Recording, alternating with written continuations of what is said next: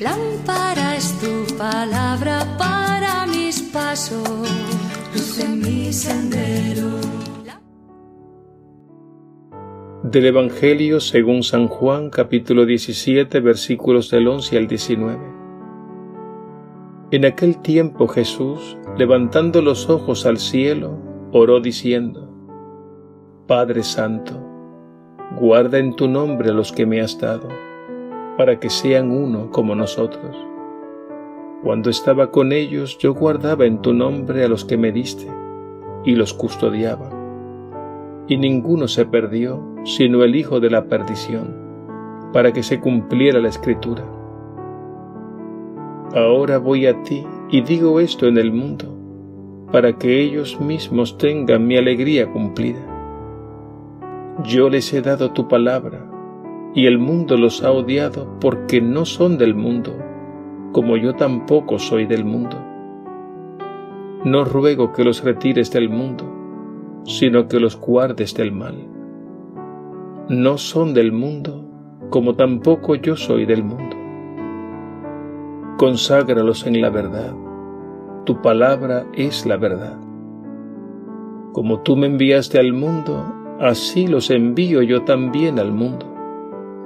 Y por ellos me consagro yo, para que también se consagren ellos en la verdad. Palabra del Señor. Gloria a ti, Señor Jesús.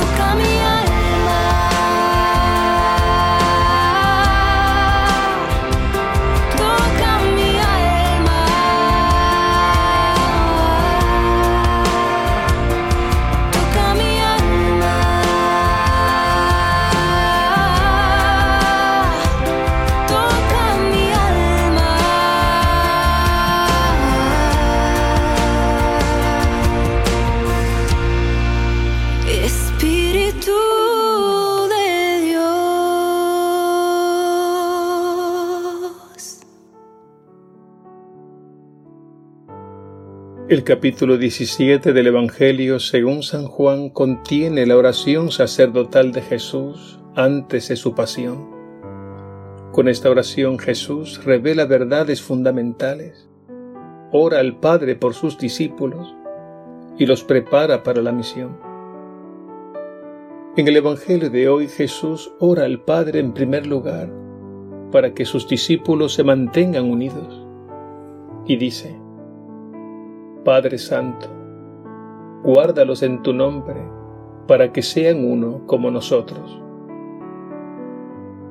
Dios es amor, y lo propio del amor verdadero es la comunión. Por tanto, hemos sido creados para la unidad, para la comunión, para la fraternidad, para ser uno. Con esta petición Jesús advierte de un peligro constante, que es la desunión y la enemistad entre los hermanos. Es lo propio del maligno, cuya misión es destruir la fraternidad y la comunión entre los hijos de Dios. Es por ello que debemos estar vigilantes para evitar herir la fraternidad y trabajar siempre por la unidad el Señor nos asistirá constantemente en esta difícil tarea. Y esto que ha dicho Jesús, lo ha dicho para que sus discípulos gocemos de su felicidad plena y duradera. Así lo expresa en su oración. Y digo esto ante el mundo para que ellos tengan mi alegría cumplida. La fuente de esa alegría es la palabra de Jesús, que nos revela la verdad y nos libera del error y la mentira. Y esta alegría que proviene de Él es un rasgo que distingue y caracteriza a la comunidad de Jesús. Y esa alegría es tan contagiosa que se convierte en un testimonio para los demás para que reconozcan a Jesús como la fuente de la verdadera alegría. Finalmente llama la atención en este corto pasaje que la palabra mundo aparezca nueve veces. Jesús hace tres afirmaciones con relación a la palabra mundo. Dice primero, ellos no son del mundo. Luego dice, pero están en el mundo. Y finalmente dice, yo los envío al mundo. Veamos brevemente estas tres afirmaciones. En primer lugar, Jesús dice, ellos no son del mundo. Jesús revela con esta expresión nuestro origen, es decir, a quién verdaderamente pertenecemos. Con esta expresión nos está diciendo que somos suyos y que no somos del mundo. En consecuencia, no debemos esperar del mundo ni aprobación ni reconocimientos. En segundo lugar, Jesús dice, pero están en el mundo. Jesús revela que los discípulos no están ajenos a la realidad del mundo, y que no deben escapar o huir del mundo. El mundo será un espacio de conflicto y de lucha. Por eso Jesús ruega al Padre diciendo, No te pido que los retires del mundo, sino que los libres del maligno. Y en tercer lugar Jesús dijo, Yo los envío al mundo. Se trata de la misión los discípulos se vuelven misioneros para actuar eficazmente en el mundo.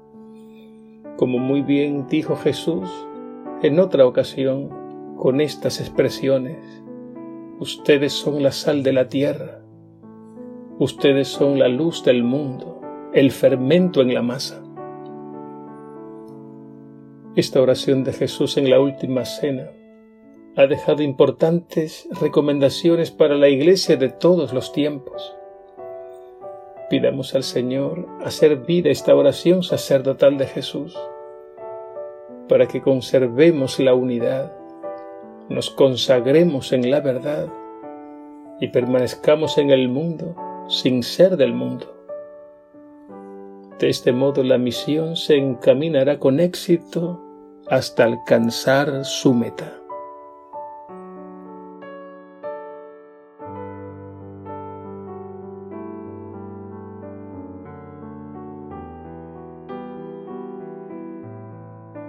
Jesús resucitado, tú eres el orante por excelencia. Estás plenamente unido al Padre e intercedes por nosotros. Conságranos en la verdad. Tu palabra es la verdad y la fuente de la verdadera alegría. No permitas que perdamos la esencia de lo que somos, pues somos tuyos, a ti pertenecemos y al enviarnos a la misión te pedimos, consérvanos en la unidad, para que por nuestro testimonio de amor el mundo se convierta y viva. Alabado seas Jesús resucitado, Dios y Señor nuestro. Amén.